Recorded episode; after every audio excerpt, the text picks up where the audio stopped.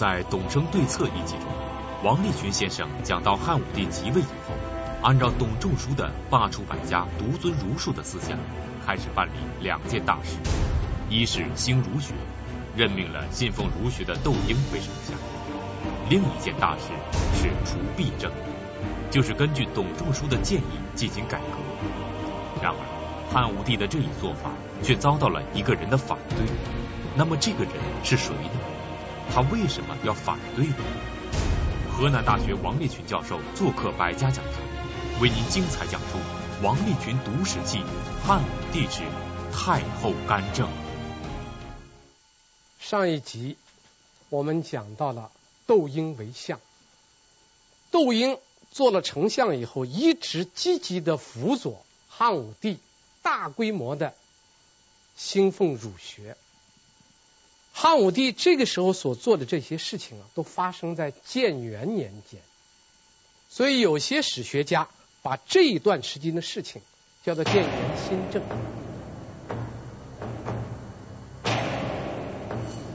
建元新政，也就是武帝刚刚上登上皇帝的宝座以后，他做的这些事情，概括起来是两句话。一句话是兴儒学，另一句话叫除弊政。关于兴儒学，我们在前面的两集中间都涉及到了，这个在这地方我们不详细的讲，着重介绍一下他的除弊政。因为武帝即位以后啊，他要我们在讲董生献策的时候讲过，董仲舒受到汉武帝欣赏的。五大原因中间，其中有一条就是要变革。按照董仲舒的原话，就是更化。这个变革就是要革除一些弊政，就是汉武帝认为妨碍汉帝国进一步强大的一些弊政。他这个弊政中间，大体来说最重要的，在这个时期有三条。第一条。列侯救国，所谓列侯就是封的这些诸侯。汉代的封侯大家都知道，汉代封侯是把一个县封给一个人，这个县叫什么名就叫什么侯。我们曾经说过，把昌平封给你，昌平侯；顺义封给你，顺义侯，是这样一个封法。但是封了侯的这些人呢？按照规定，他们应当到自己的封国去。你封成顺义侯，你不能住在住在京城啊，你应当到你的顺义县去啊。但是不，很多被封的列侯不去自己的诸侯国，为什么呢？京城的生活条件和那个侯国的生活条件相差太大。另一个原因呢？很多被封为侯的人上主，上主就是娶了公主做妻子。皇上在嫁自己的女儿的时候，就是把自己女儿大部分都嫁给侯了，啊，将来成了侯夫人了。这样一来，你想想，假如这个侯要到他的封国去，连着侯夫人一块带走。这个公主就要离开京城，离开皇宫，到那个到一个县里边去。这公主也不干，公主也知道待在京城、待在皇宫，这个条件比那个县里要好。侯是要要的，侯那个地方是不能去的。这就这就，让很多侯他都不愿意到他那个封国去。还有一个原因。封的那些侯，他封的那个县呐，都是一些政治偏远地区。封了侯的这些人，他们都还想进一步的在权力中枢做官。而且汉代基本上有一个一个不成文的规定，是先封侯后当丞相。所以你封了侯，你将来就有可能当丞相。你要跑到那个边远的县里边去，你的丞相不就泡汤了吗？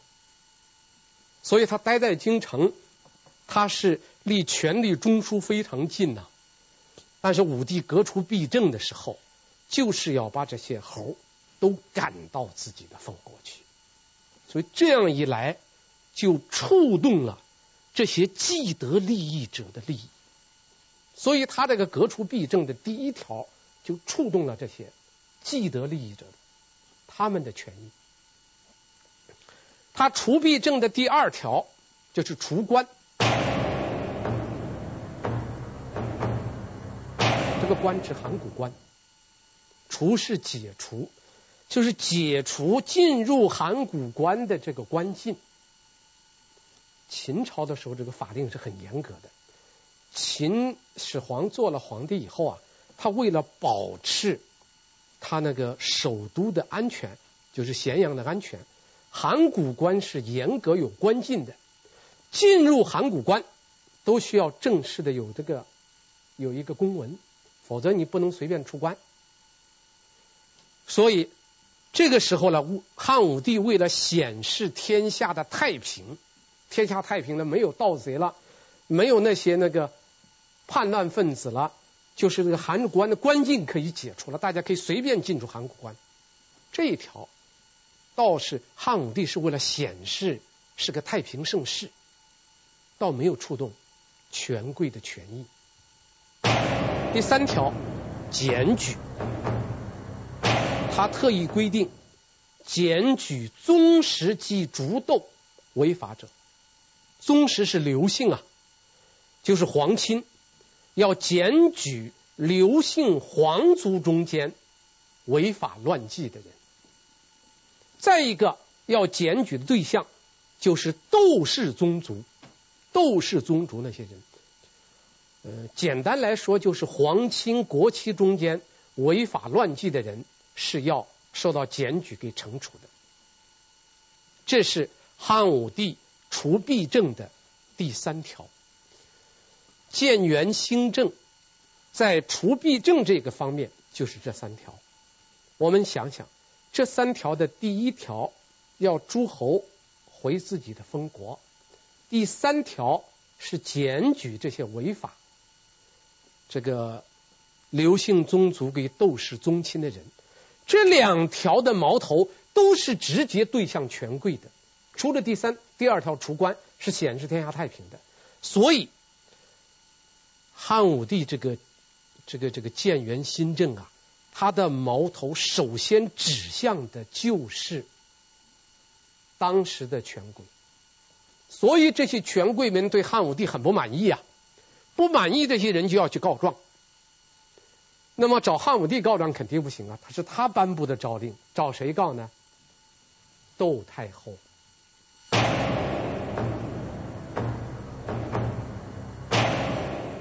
窦氏的宗族的人，刘姓宗亲的人，诸侯侯的侯王，还有那些上主的公主，都纷纷的跑到窦太后那儿告状，所以。这个建元新政，由于他触犯了权贵的权益，状告到窦太后那儿。窦太后对建元新政一天一天不满意了。到了建元二年，发生了一个突发事件，就是御史大夫赵绾干脆向皇上建议。说今后朝中大事再也不用向东宫汇报了，东宫就是窦太后的宫啊。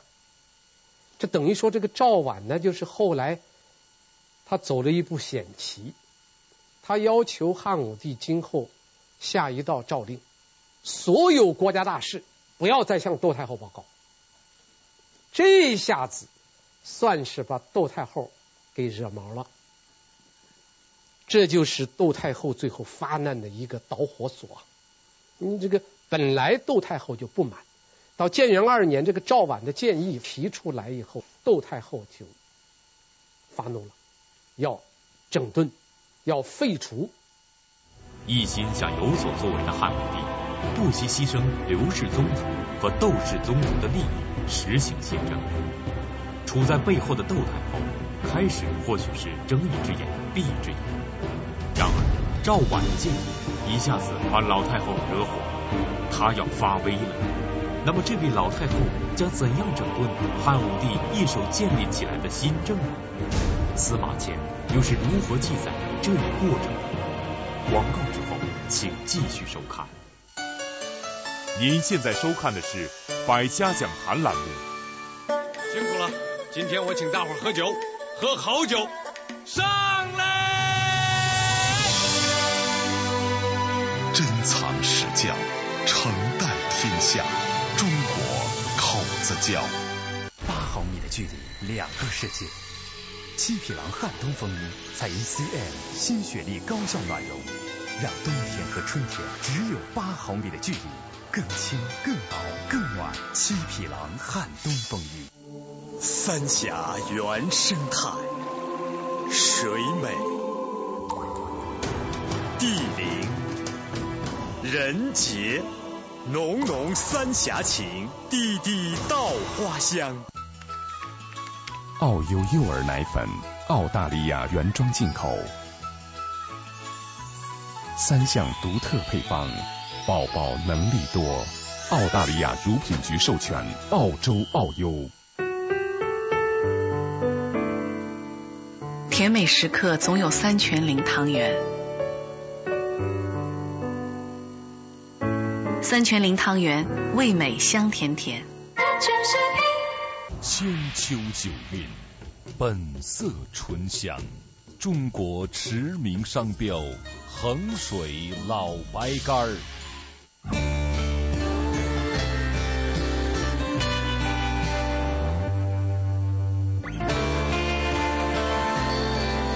情系今生，我心永恒。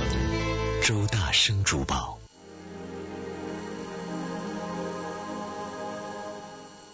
一统天下酒业提示您，接下来继续收看《百家讲坛》。商者如水，淡定自若，举手间气度彰显。一统天下，盛世中国，经典商务用酒。在大明王朝灭亡的最后十几年里，皇太极所率领的八旗大军曾经先后五次突破长城，进攻中原。甚至一度占领了山东等地，但这五次入侵并没有使明朝灭亡，这究竟是为什么？在曾经的中原大地上，究竟又上演过怎样悲壮的一幕？北京社会科学院研究员、北京满学会会长严崇年为您再现明亡清兴六十年之中原悲歌。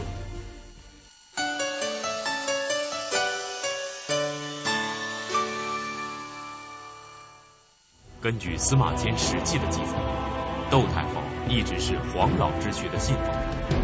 汉武帝独尊儒术之后，窦太后就很不满，只是没有发作，而不让自己干政，却惹恼了窦太后，她要插手干预此事。那么窦太后为什么不满？难道仅仅是不让自己干政？王立群先生是如何分析的呢？我觉得这里边的原因呢也比较复杂。第一个原因就是黄老与儒学之争，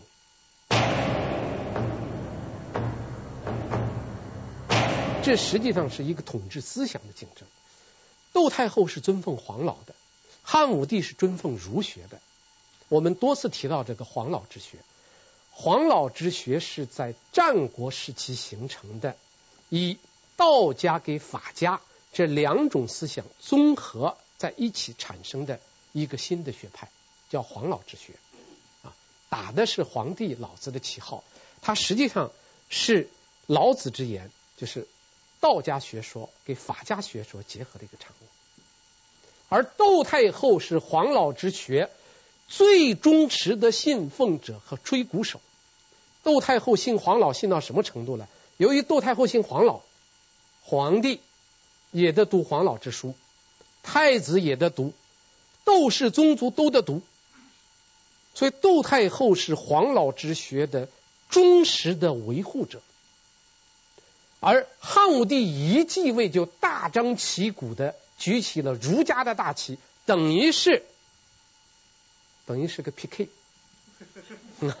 一方是窦太后，一方是汉武帝，他两个要有一番竞争，而这个竞争很坚决啊，所以黄老之学跟儒家学说这个竞这个斗争啊，在武帝初年已经达到了顶峰时期了。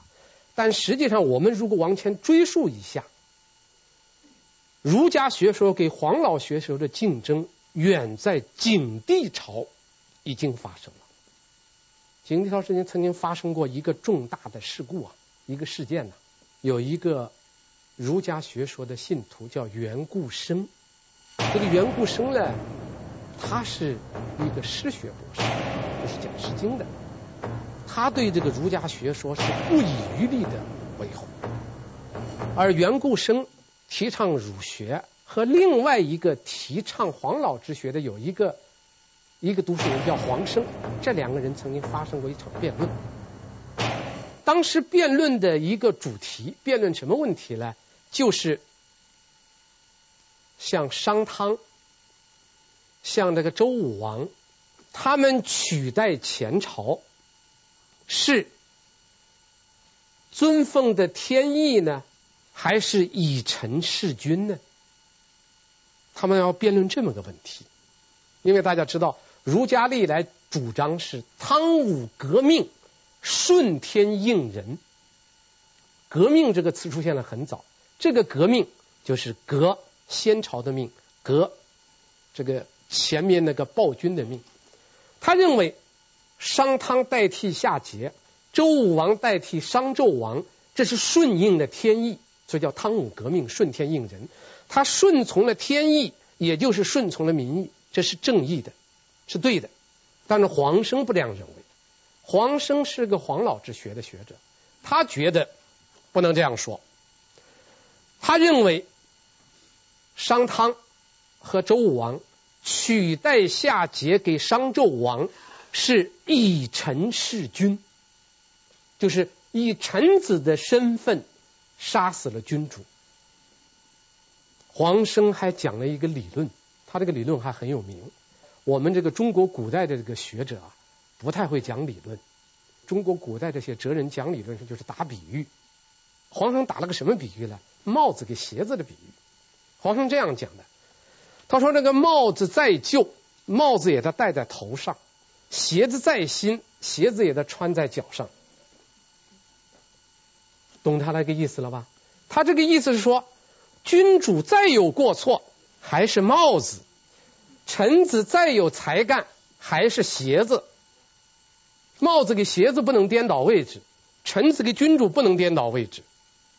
这就是黄生的主张。当然，这个黄生这个话呢，他打这个比方啊，你一听有他的道理。黄生这个说法。出发点也是好的。黄生强调的是什么呢？帽子给鞋子不能换位置，实际上强调的就是皇帝、君主给臣子不能换位置。他说这个出发点是为了维护西汉王朝的政权，就是说，西汉王朝建立以后，任何做臣子的人，你们都不能把那个皇帝给推翻了。臣子再优秀，都是个鞋。皇上再昏庸，他还是个帽。这就是黄生这套理论的核心。其实黄生也是好意，他是觉得这个西汉王朝建立以后，不允许再出现以臣弑君的现象。他的出发点是很好，但他这个出发点有一个问题，就是他把这个问题绝对化了。他忽略了一个什么问题呢？他忽略了刘邦是怎么当上皇帝的。刘邦不是鞋子顶到顶到头上去了吗？是吧？在刘邦那个时代，人家帽子是人家秦二世的，是吧？秦王子婴的，刘邦是个鞋子啊。但是刘邦后来就做了做了皇帝了，他忘了这么一这一点了，所以袁固生就抓住这一点反驳他了。他说：“要照你这么说，那么汉高祖刘邦夺了秦始皇的天下，这怎么解释呢？”所以袁固生这个反驳很厉害。本来。黄生跟袁固生是个理论探讨，但是袁固生呢就把这个理论探讨一下子引入到现实政治中间来了，而且一旦引入以后，这个黄生就不能自圆其说了，这个时候皇上，你说到底是帽子重要是鞋子重要？他没法回答了。黄生的这个弱点被袁国生抓住了。他们这场辩论呢，实际上是在汉景帝朝发生的。当时主持辩论就是汉景帝。汉景帝一看，就采取了一个办法，不讨论了啊，不讨论了。关于帽子、鞋子啊，以臣弑君的这个不再讨论，搁置争议，把这个争议冷冻起来，不讨论了。从此以后，在景帝朝就没有人再讨论商汤给周武王取代前朝是不是合法。这是发生在景帝朝的事件，所以我们从景帝朝发生这个事件可以知道，这个黄老之学给儒学的这个斗争是很尖锐的，甚至于会出人命。果然不久，这个袁顾生是积极的鼓吹儒学，这个事情被。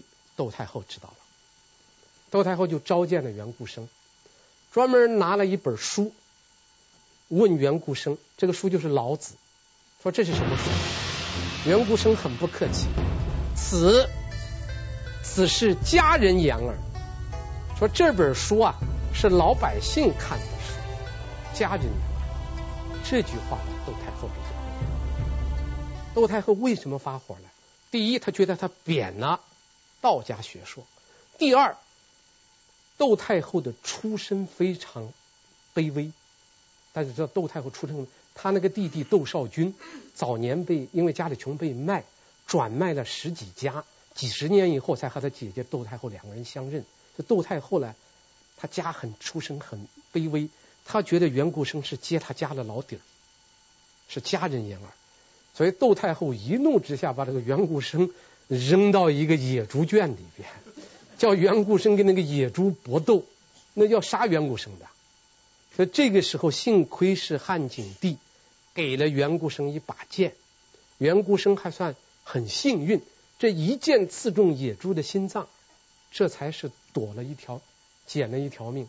这以后，这汉景帝就知道，这个这个窦太后对这个儒家学者是非常不感冒，赶快把袁顾生调走。调到一个诸侯国去做国相，不敢让他在中央政府升官了。所以你看，这个窦太后在维护道家这个黄老之学上是不遗余力呀、啊，甚至于不惜要杀人。他不是借刀杀人，而是借猪杀人。所以窦太后在这一点上维护这个黄老之学，他是非常顽固的。所以你像汉武帝这么大规模的兴提倡这个儒家学说。窦太后是不能允许的，所以这是第一个大矛盾，就是黄老给儒学的这个竞争。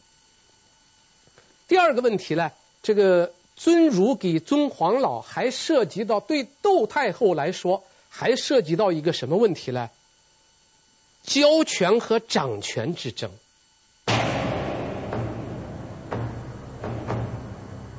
因为赵绾公开提出来，今后不让窦太后过问国家大事。等于让太后交出权力，这个窦太后是绝对不能允许。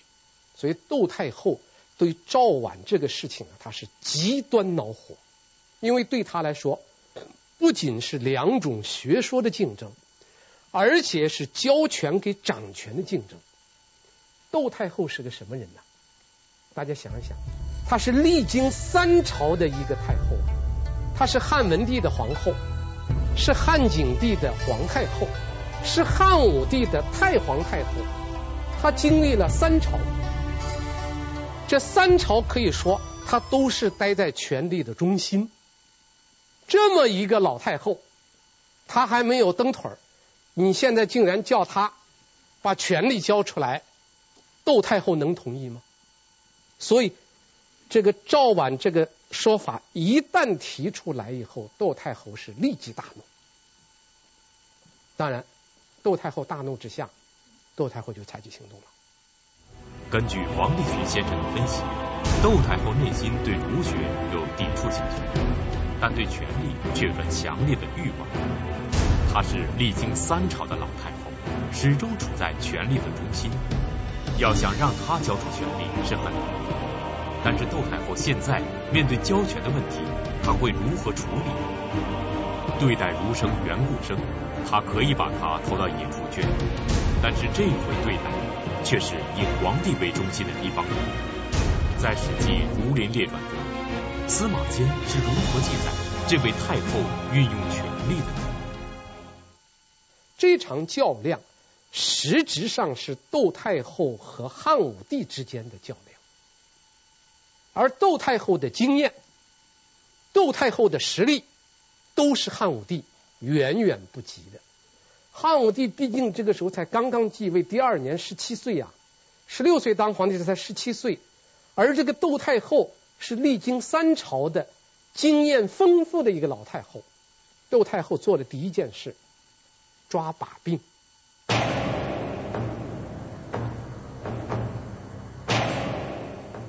他首先派人利用特务手段去调查，让他交出政权的那个御史大夫赵绾和另一个王呃郎中令王臧。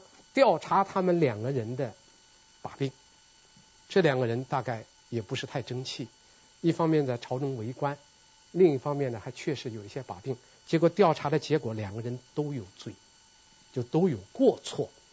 这两个人他采取做法，首先抓着他们的把柄，然后把他的把柄拿出来，结果是把这两个人投到监狱里去了。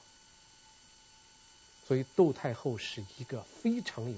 政治谋略和政治手段的一个老太后，她首先是抓把柄，抓住把柄；第二，她是区别对待。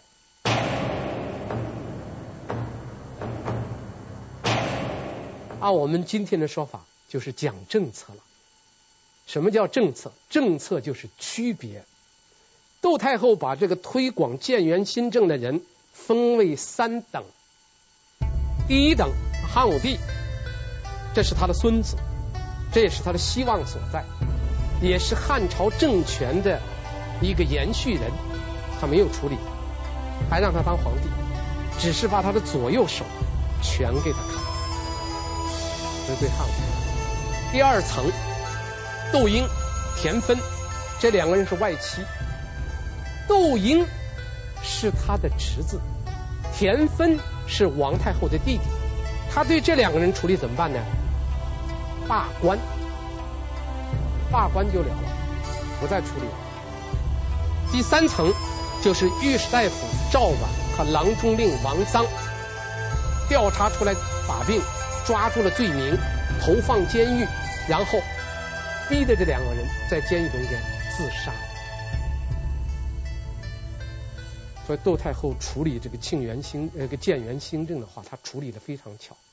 第一，抓住把柄；第二，区别对待；第三，改组领导班子。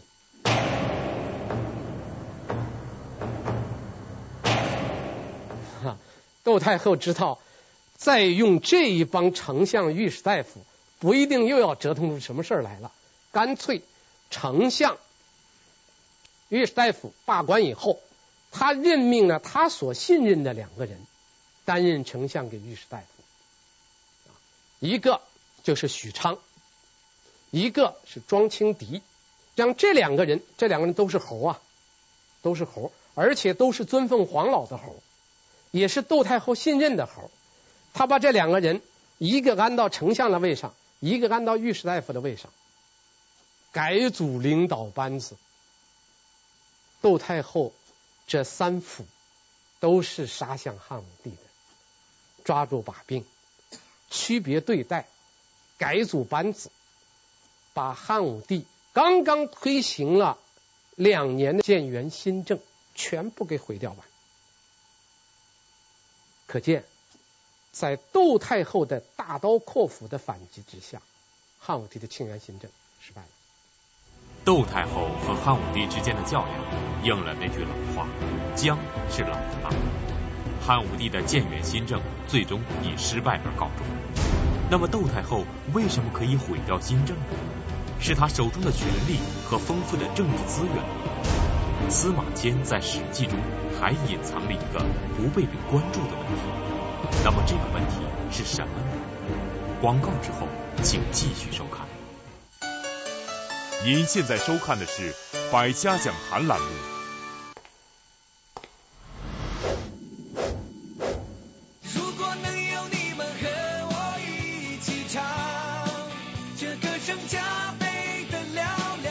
我的声音，我的念慈庵枇杷糖。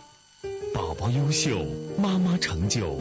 三鹿优佳奶粉特别添加益生元 DHA，独特智慧配方，让宝宝健康成长更优秀。三鹿优佳奶粉。听 MP3，普通电池不耐用，投入就像无底洞。南孚电池底部有聚能环，锁住六倍电量，六倍耐用才是经营之选。南孚电池。妈，我们现在已经出发了。哎，好好，我们初二到家，初二到家。那慢点开啊。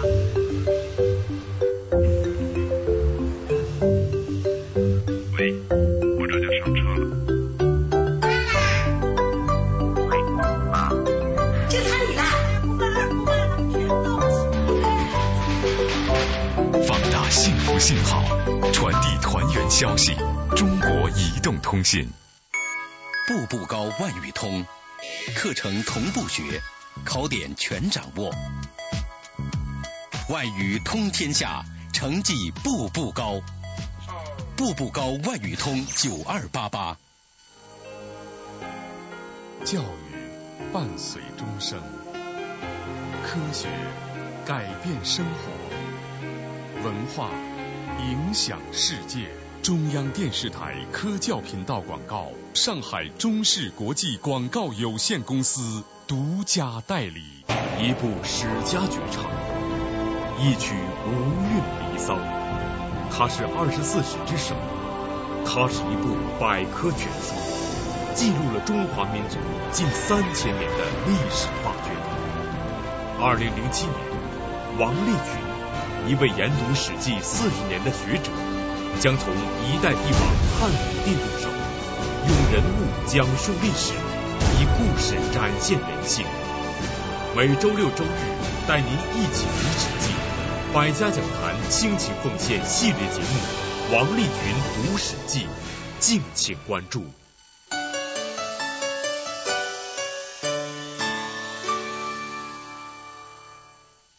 汉武帝的建元新政刚刚推行两年。就以失败告终，祖孙之间的较量以窦太后的胜利而结束。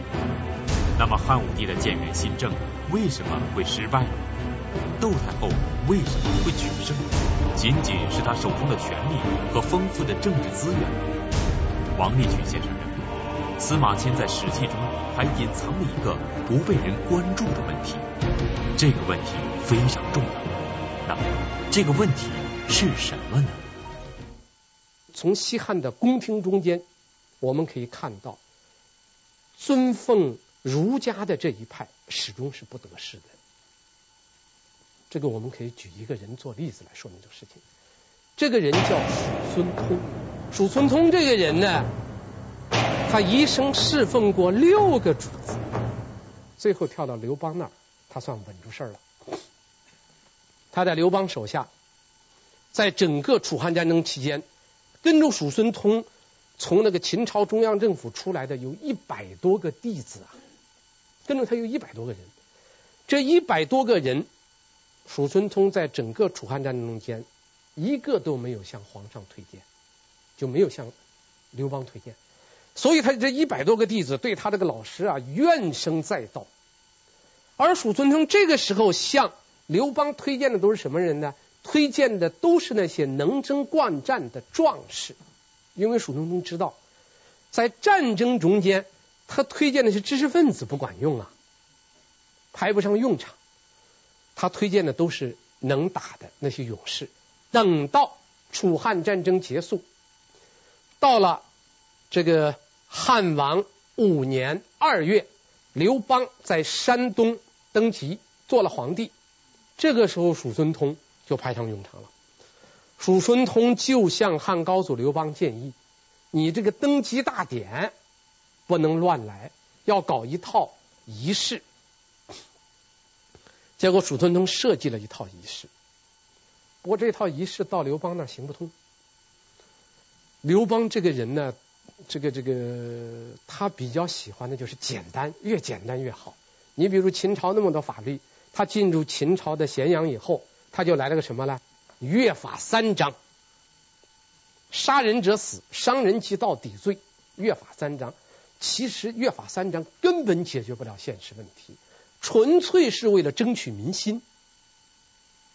他现在看到叔孙通搞这一套仪式呢，他也觉得太复杂，他没有用。结果他这一登基做皇帝，这坏了。这个大臣们喝酒的时候啊，又是争功，又是耍酒疯，有的人甚至是大呼小叫，甚至以剑以剑击柱，整个那个场面混乱不堪。刘邦是气得不得了，也没有办法。这个时候就想起叔孙通了。要叔孙通制定一套仪式，这个仪式呢要简单易行，而且就让我能够用。然后叔孙通利用他一百多个弟子，他又从山东鲁地招募了三十个人儒生，这一百多个人他就操练，搞了一套仪式，朝觐大礼的仪式。这套仪式演练了很长时间，演练成了。到了高祖七年，到了高祖七年。就是刘邦做了两年皇帝以后，长乐宫建成了，因为他刚当皇帝以后，那个长安的宫殿呃并没有建好。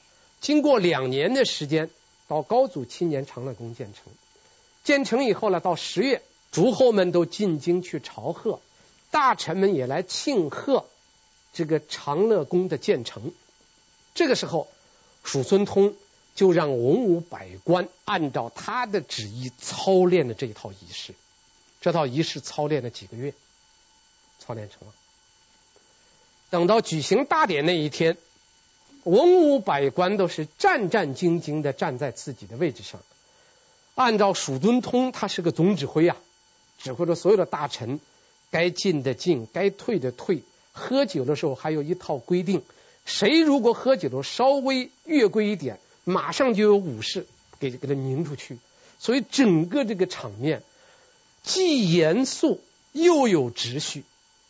刘邦看到以后非常非常高兴，说了一句在历史上非常有名的话：“吾乃今日之为皇帝之贵。”这个话的意思说就是。我刘邦到今天才知道做皇帝是多么尊贵呀，所以刘邦就重赏了叔孙通。叔孙通倒是把这个赏给他的钱都分给他的学生了。但是叔孙通是个儒生啊，叔孙通受到刘邦的嘉奖只是一个个案，是个个别的情况。整个从刘邦建国。叔这一直到武帝时期，这个儒家是受排斥的，这是个传统。就是西汉王朝从建国以来，他有一个压制儒生的一个传统，就是他不尊儒。刘邦是最典型的了！刘邦最典型的就是，你像叔孙通第一次见刘邦穿那个儒生的服装，刘邦就很不高兴。叔孙通很很有办法，回去弄个剪子，把那个儒生的衣服一剪。变成一个楚国人的短衣，剪那个边还剪的不齐。刘邦一看，刘邦就很高兴，你穿楚国人的衣服了，他就很高兴。再一个，就是这个刘邦有一个很不文明的行为，他只要看见一个知识分子戴一个儒生的帽子，他就一定要把人家帽子拿下来做一个小便器来用，要尿到里边。这个后人是写过诗的。最有名的诗就是北宋初年有一个诗人叫王余称。王余称，王余称写过一首诗叫《四号庙》，商山四号，四号庙。这四号庙中间写了两句非常有名的名句，一句叫“秦皇粉旧典”，秦始皇把前朝的典籍烧了，叫“秦皇粉旧典”。